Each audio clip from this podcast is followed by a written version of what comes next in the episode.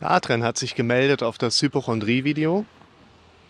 Erstmal vielen Dank für die tollen Videos. Ich vermute, dass ich auch einige Zeit nun schon an einer hypochondrischen Störung leide. Ich war letztes Jahr zweimal im MRT, HWS und Schädel, auch schon ein paar Mal im Krankenhaus, weil ich Angst hatte, es wäre etwas mit dem Herz. Daraufhin wurde alles, was das Herz angeht, abgecheckt. Ergebnis, ich bin gesund. Ja, das ist der typische Punkt. Uns wird gesagt, wir sind gesund, aber wir fühlen uns nicht so. Das ist natürlich immer ein Problem. Beim Zahnarzt habe ich dieses Jahr eine Beißschiene gegen Zähneknirschen bekommen. Beim Neurologen dieses Jahr im Februar war auch nichts. Habe nun zurzeit Physio, da ich seit ein paar Monaten permanente Druck- und Spannungskopfschmerzen habe. Dazu kommt ein andauernder Schwangenschwindel, der bei Stress schlimmer wird und kaum wahrnehmbar ist, wenn ich liege oder mich gut ablenke. Das ist schon mal gut. Dieses Jahr habe ich aufgehört mit dem Ärztehopping. Das ist tatsächlich auch einer der Begriffe, die in der äh, psychotherapeutischen äh, Welt zum Thema Hypochondrie eine wichtigere Rolle spielen. Ne, man springt nachher von Arzt zu Arzt, Ärztehopping. bis auf eine ausführliche Blutuntersuchung bei einem Spezialist für Hormone im Dezember. Mir ist fast klar, dass all diese Symptome auch vom Nacken kommen können und dieser auch durchgehend verspannt, trotz täglicher Übungen ab und an Physio und Osteo. Ist schon mal gut. Ich arbeite am Tag acht Stunden am PC. Natürlich auch so eine Kiste. Auch meine Hobbys wie das Zeichnen machen es kaum besser. Der permanente Schwangenschwindel und der Druck im Kopf sind zurzeit meine Hauptsorge und es ist schwer zu glauben, dass man durchgehend sich so krank fühlen kann, wo man gesund sein soll. Das will einfach nicht in meinem Bewusstsein. Seit diesem Jahr mache ich auch eine Verhaltenstherapie, diese trägt aber bisher kaum Früchte in meinen Augen. Hm, okay. Ich fühle mich oft sehr verloren und weiß kaum noch weiter. Beste Grüße, bleiben Sie gesund und danke vielmals für Ihre Hingabe, der Adrian. Schön geschrieben. Der geneigte Zuschauer weiß, wo ich bin. Wir befinden uns wieder an dem Punkt, wo ich ein Video für die Tina gemacht habe. Ich glaube, das war tagelange Panik. Und heute kümmern wir uns um was Ähnliches, nämlich um die Belastung, die man im Kontext von den hypochondrischen Gedanken erleben kann. Auch heute ist wieder so ein windiger Wind. Ein windiger Wind, ein windiger Tag. Die allgemeine Lage, Symptomlage bei dir, lieber Adrian, das passt schon in das Bild der Hypochondrie oder hypochondrischen Störung. Deshalb möchte ich dir heute zwei Dinge mitgeben, die gar nicht so sehr auf die symptomatische Ebene, sondern die zwei Sachen vor allen Dingen nochmal aufzeigen wollen. Nämlich einerseits, was es mit dem Krankheitsbegriff der Hypochondrie auf sich hat und dann auch noch eine, ich sag mal, eine Übung vorschlagen, wie du da in Zukunft so ein Stück weit rangehen kannst. Zum einen ist erstmal wichtig, dass diese Symptomlage und das Gedankenspektrum, aber beim letzten Mal habe ich eine Stufe ausgelassen, bin fast die Treppe runtergefallen. Und deine Symptomlage, deine Gedanken existieren nicht weil du an einer hypochondrischen Störung erkrankt bist oder weil es in deinem Körper, in deinem Kopf die Krankheit Hypochondrie gibt, sondern wir definieren das im Prinzip umgekehrt. Wir können anhand deiner bestehenden Symptomatik das Störungsbild einer hypochondrischen Störung klassifizieren. Es beschreibt deine Symptome, das beschreibt die Gedanken, es beschreibt aber nicht die Krankheitsursache. Also die Ursache deiner Gedanken, Symptome ist nicht die Hypochondrie, sondern die Hypochondrie beschreibt, auf welchem Trainingsstand du im Moment gedanklich und symptomatisch eben fixiert bist. Und es wäre ein wichtiger Punkt, wenn du noch mehr dazu wissen möchtest, schau dir mal das Video an. Komm, wir gehen mal den Bunker gucken. Hab da mal ein Video zu gemacht. Es war in der Schweiz zum Thema Gehirnwäsche. Und in dem Zusammenhang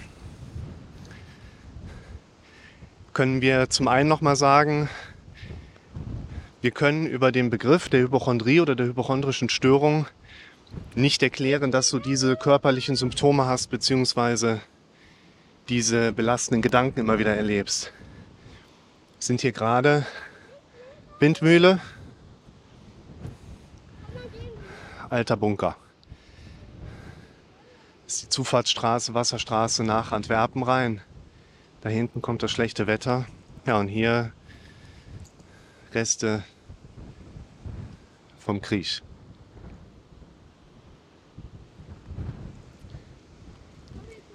Wir gehen jetzt hier vorne lang. Kommt? Also, neben dieser sagen wir, Begriffsklärung so ein Stück weit, würde ich dir eine Sache vor allen Dingen heute mitgeben wollen, weil das, was du auch merkst, ist ja quasi dieses fehlende Vertrauen in den eigenen Körper. Das ist immer wieder eine interessante Fragestellung, wo man sich eben auch mit beschäftigen darf, woran merke ich eigentlich, dass ich Vertrauen in den eigenen Körper habe. Woran würde ich merken, dass mein Vertrauen in den eigenen Körper auch wächst? Denn das ist immer wieder ein wichtiger Punkt. Solange ich, du hast es ja auch geschrieben, dass deine Verhaltenstherapie aus deiner Sicht noch nicht wirklich auch einen Benefit für dich mitbringt. Wenn wir keine konkreten Antworten bekommen, wie wir etwas wirklich konkret machen,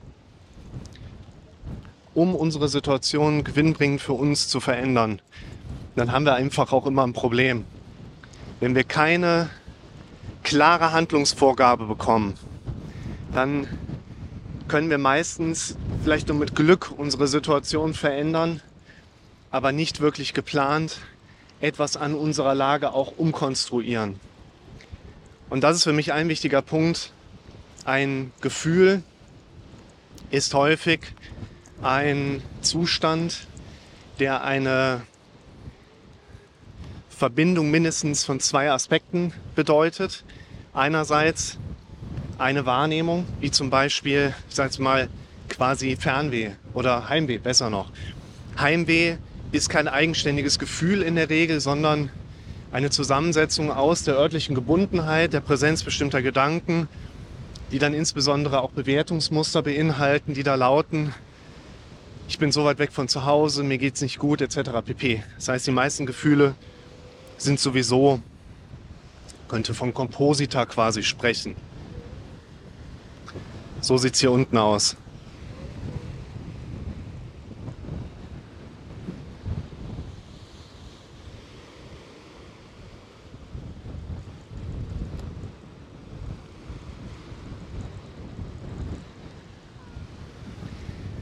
Das heißt, das Vertrauen in den eigenen Körper ist in der Regel auch kein eigenständiges Gefühl sondern Vertrauen in den eigenen Körper wäre grundsätzlich als eine der Basisgrößen, das darf natürlich jeder für sich selbst ein Stück weit entscheiden, wie er das sehen möchte. Aus meiner Sicht, dass ich jeden Tag mehrmals im Kopf die Stimme höre, die sagt, ich vertraue meinem Körper. Mein Körper macht, was er will. Das ist gut so, dass er das genauso tut, weil der ist der Experte für sich selbst. Ich brauche da nicht einzugreifen. Das ist super. Ich vertraue meinem Körper. Klar, du sollst es nicht sagen, wenn du dich bereit dazu fühlst. Schau dir mal das Video an, ihr dürft anfangen, wirklich mit euch zu sprechen. Ihr dürft anfangen, euch das so laut und deutlich im Kopf zu sagen, weil ich euch gesagt habe, dass ihr das tun sollt, weil es euch unterm Strich gut tut. Vertrauen in den eigenen Körper ist etwas, woran ihr konkret arbeiten könnt. Was ich zum Beispiel auch mit der Thematik des luziden Träumens aufzeigen möchte. Das ist das Zweite, was ich dir mitgeben wollte, lieber Adrian. Das luzide Träumen beschreibt den Prozess, dass du im Traum erwachst. Also quasi beim Träumen realisierst, dass du träumst und erwachst im Traum. Und dadurch bekommst du die Möglichkeit, das Traumgeschehen ganz nach deinen Wünschen zu steuern. Wie macht man das? Oh, wir sind mal mutig. Uh. Geschafft. Kommst du auch darunter? Ja, du machst das besser, der hält sich fest. Ich habe ja keine Hand frei. Ja, da, oh, geh nicht so nah ins Geländer, komm mal ein bisschen zurück. Vater kriegt Panik hier. So, wie mache ich das mit dem luziden Träumen? Es gibt unterschiedliche Herangehensweisen. Ich habe da mal ein eigenes Video gemacht. Das gehört zu meinem Buch, was ich vor einigen Jahren für den Humboldt Verlag geschrieben habe. Gehst irgendwo hin, und ich zeige euch mal den, den Lotsen, der jetzt hier in die Schelde reinfährt. Gehst hin und in deinem normalen Alltagsgeschehen, ich sag mal, du stehst irgendwo an der Ampel, hüpfst kurz hoch, stellst dir laut und deutlich die Frage, träume ich gerade? Sagst dir, nö, wenn ich träumen würde, dann würde ich jetzt schnell auf den Boden zurückfallen. Ein paar Stunden später stehst du im Büro, pustest dir gegen die Handinnenfläche und fragst dich, träume ich gerade? Nö, wenn ich träumen würde, könnte ich jetzt durch meine Hand durchpusten. Das sind sogenannte Realitätsabfragen. Je häufiger du die machst, desto eher bauen sich diese Gedanken oder gedanklichen Mechanismen in dein Unterbewusstsein ein. Jeder Gedanke deines Bewusstseins wird irgendwie von deinem Kopf verarbeitet, in aller Regel in Form von unterbewussten Verarbeitungsstrukturen.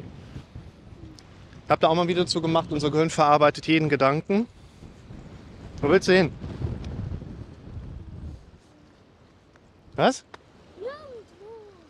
Wir müssen jetzt hier vorne einmal rumgehen, damit wir vom Deich runterkommen. Komm.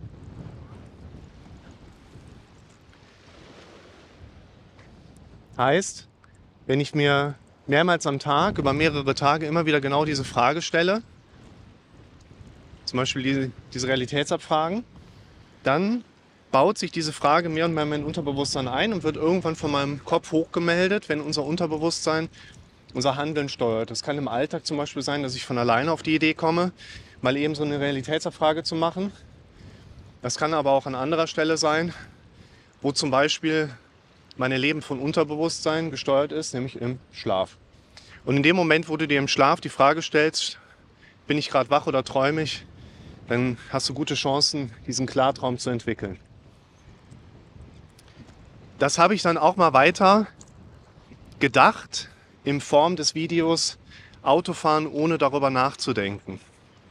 Und in diesem Video versuche ich euch aufzuzeigen, dass letztlich die meisten der problematischen gedanklichen Präsenzen, die ihr so mitbekommt, von euch letztlich antrainiert sind. Da sind viele gedankliche Muster mit dabei, die wir natürlich auch wieder dem automatischen Denken zuschreiben können. Da sind aber auch viele gedankliche Mechanismen mit dabei, wo zum Beispiel unsere Reaktion auf diese Problemgedanken eine Rolle spielen. Wo zum Beispiel unsere Reaktion Bewertungsmechanismen darstellen, die uns dann im nächsten Schritt auch wieder unter Druck setzen. Und bei dir, lieber Adrian, und bei euch allen anderen, also ich habe ja auch meine hypochondrische Grundneigung. Jeder Mensch, jeder gesunde Mensch hat ja eine gesunde hypochondrische Grundneigung, die man natürlich mit entsprechenden Bewertungsmechanismen und Mustern auch wieder als krankhaft darstellen kann. Und wenn das irgendwann eine Eigendynamik gewinnt, mehr und mehr von alleine kommt, kommt der andere auch? Jawohl. Und wir uns zu sehr von unserem dramatischen Denken kontrollieren lassen, genau dann kriegen wir dieses Problem, was wir nachher dann im Krankheitsbegriff als hypochondrische Störung kennzeichnen. Es ist nur bei den meisten Leuten ein sehr, sehr stark ausgeprägter Trainingsstand oder Zustand, der uns sehr stark einfach immer wieder in diese panikaffinen Denkmechanismen reinbringt. Und über dieses Beispiel mit dem luziden Träumen können wir aufzeigen, du kannst was an deiner Situation machen. Du musst nur eingreifen. Und wenn du dir die Videos anschaust, die ich dir heute in diesem Video auch mit empfohlen habe, Adrian, dann bist du, glaube ich, schon ein kleines Stück einfach näher daran, dass du verstehst, dass wenn du nicht in dein eigenes Denken eingreifst, dein eigener Kopf wird es nicht machen. Das hast du bisher schon erlebt. Und leider gibt es in der Regel keinen, der uns retten wird. Das ist aber auch gar nicht schlimm, weil in aller Regel haben wir eben die Kompetenz, mehr und mehr in unser Denken eingreifen lernen zu können, um entsprechend auch davon profitieren zu können.